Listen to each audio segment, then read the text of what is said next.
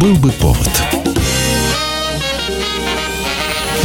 Здравствуйте, я Михаил Антонов, и эта программа «Был бы повод» 22 октября на календаре. И рассказ о событиях, которые происходили в этот день, но в разные годы, ждет вас в сегодняшней передаче. 1962 В разгар Карибского кризиса советские газеты сообщают в самом сердце столицы. Арестован шпион, работающий на западные спецслужбы. Называется его имя Олег Пеньковский. Гревил Уин его самолетом доставляют из Будапешта в Москву. Отпираться они оба пытаются только в первые 20 минут. Следствие выяснит, что на британцев Пеньковский работает уже два года. Сам свои услуги он предлагал в 60-м, завербуют его в 61-м в Лондоне. За это время Олег Пеньковский передаст английской разведке сразу несколько микрофильмов. В своих донесениях полковник ГРУ докладывает, Советский Союз отстает по военной мощи помощи от Запада к войне наша страна не готова. Пеньковский старается узнать и передать информацию о нашем контингенте в ГДР, о новых ракетах, которые создаются в конструкторских бюро, о готовящихся учениях. Уже после, на допросе, Пеньковский расскажет, что после окончания шпионской миссии в СССР ему были обещаны гражданство, высокая должность в разведывательных структурах на выбор США или Великобритании с окладом в 2000 долларов в месяц и по 1000 долларов за каждый месяц агентурной работы в СССР. И даже воинское звание обещали вам? Обещали звание полковника. Показывали вам форму одежды полковника, английской, да. американской армии? Когда я был второй раз в Лондоне, мне показывали форму полковника английских вооруженных сил и форму полковника американских вооруженных сил. Надо сказать, что о шпионе в ГРУ знали. Была неизвестна только его личность, поэтому проверяли всех. Пока Пеньковский был в больнице, в его доме провели обыск и обнаружили тайник с готовыми к передаче на Запад материалами. После этого полковника арестовывают. Процесс над шпионом был открытым. Хроника суда демонстрировалась в кинотеатрах перед сеансами. Правда, в ходе заседания принадлежность Пеньковского к ГРУ не упоминалась. Предателю и шпиону продавшему свое отечество, нет места на земле. И я требую приговорить Пеньковского к смертной казни. Сам процесс будет идти больше полугода. В мае 63-го Пеньковский будет лишен всех званий и наград, в том числе полученных в годы Великой Отечественной войны, и будет приговорен к высшей мере наказания – расстрелу. 1982 год, 22 октября. На экранах американских кинотеатров «Боевик», который на самом деле является драмой. Перед зрителями история ветерана Вьетнамской войны, который случайно оказывается в небольшом городе и совершенно случайно ввязывается в конфликт с полицией. Джон Рэмбо в исполнении Сильвестра Сталлоне в фильме «Первая кровь». Мы не можем допустить, чтобы ты скрывался в горах и убивал мирных граждан. Не очень-то они мирные. Я твой друг, Джонни. Мы вместе увязли в крови и в дерьме. Я не раз спасал твою шкуру. После трех частей «Рокки» Сильвестр Сталлоне понимает, что нужно двигаться дальше, искать другие образы. Ему дают почитать сценарий, сделанный по роману Дэвида Моррелла. Сильвестру история нравится. Тут и поствьетнамский синдром, и тема лишнего человека, которого не желают принимать в обществе. Одним словом, по-настоящему драматическая лента. Согласившись на урезанный гонорар, Сталлоне приступает к съемкам. Снимают на севере страны практически при минусовой температуре. Сталлоне в этой картине. Весь фильм почти бегает полуодетым. Ну, а расстроится Сильвестр уже позже, когда посмотрит финальный вариант фильма. Оказалось, что вместо драмы получился боевик.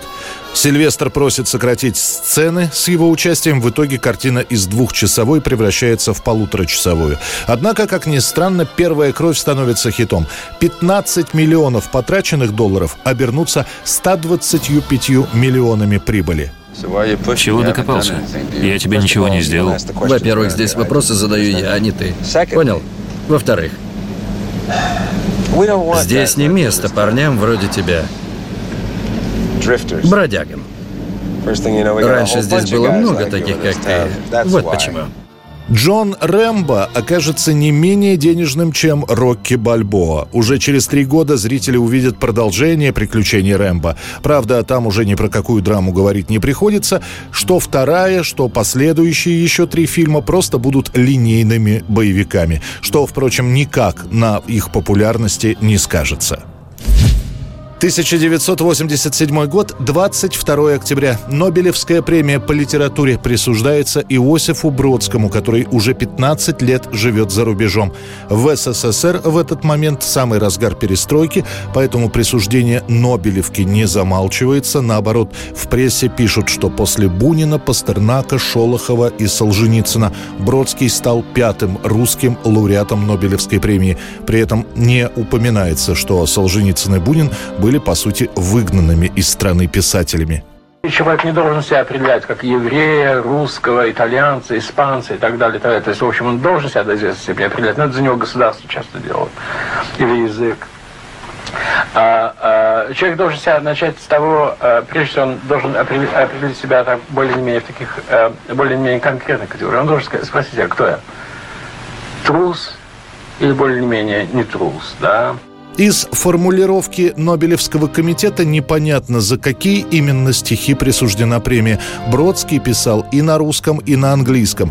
Награду же он получает за всеобъемлющую литературную деятельность, отличающуюся ясностью мысли и поэтической интенсивностью.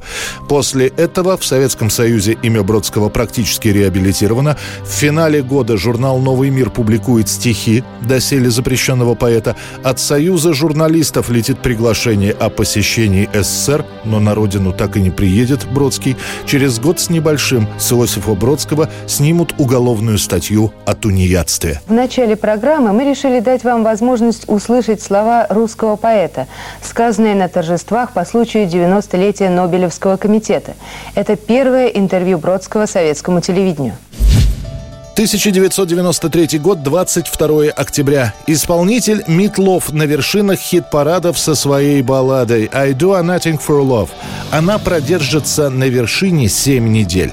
Митлов, что переводится как «мясной рулет», начал заниматься музыкой еще в 70-х. Он постоянно организовывал новые группы и проекты, записывал песни для фильмов, пытался создать какие-то дуэты, например, с Шер, но добиться заметного успеха у него никак никак не получалось. Однако именно в начале 90-х Митлоуф записывает свою самую успешную пластинку, и песня, которая открывает этот альбом, становится супер популярной. Параллельно с этим выходит и клип, который сюжетом напоминает и сказку о красавице и чудовище, и фильм «Призрак оперы». В итоге для 45-летнего певца это будет первая композиция, которая возглавит чарты в 28 странах мира. Это была программа «Был бы повод» и рассказ о событиях, которые происходили в этот день, 22 октября, но в разные годы. Очередной выпуск завтра. В студии был Михаил Антонов. До встречи.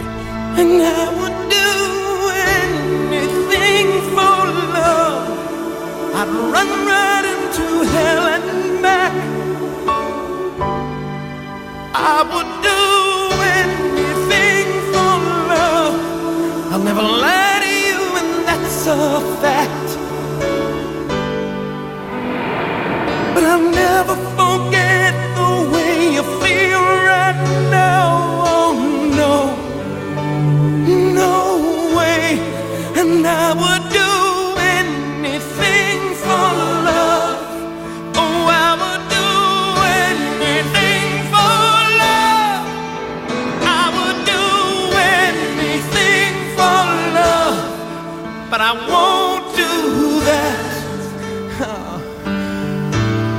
I won't do.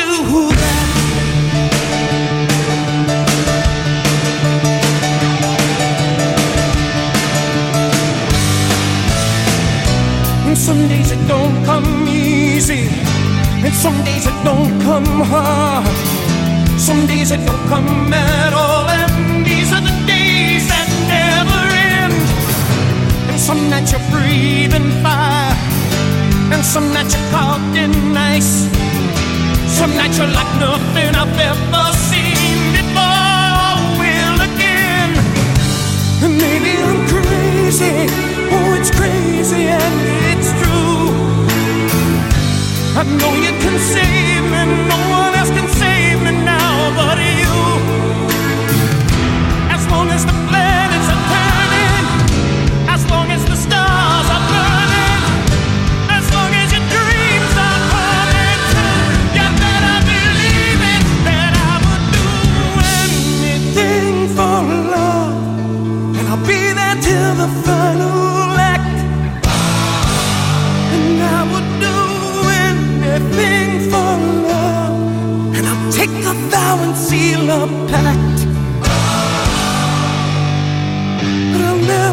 forgive myself if we know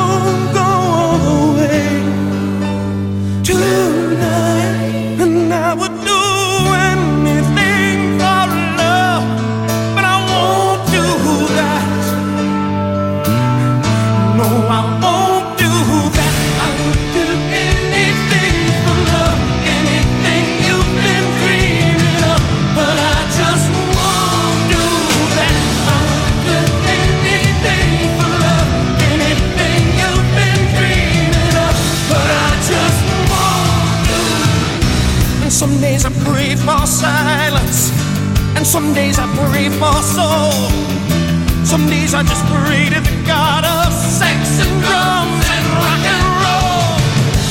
And maybe I'm lonely, that's all I'm qualified to be. Был бы повод.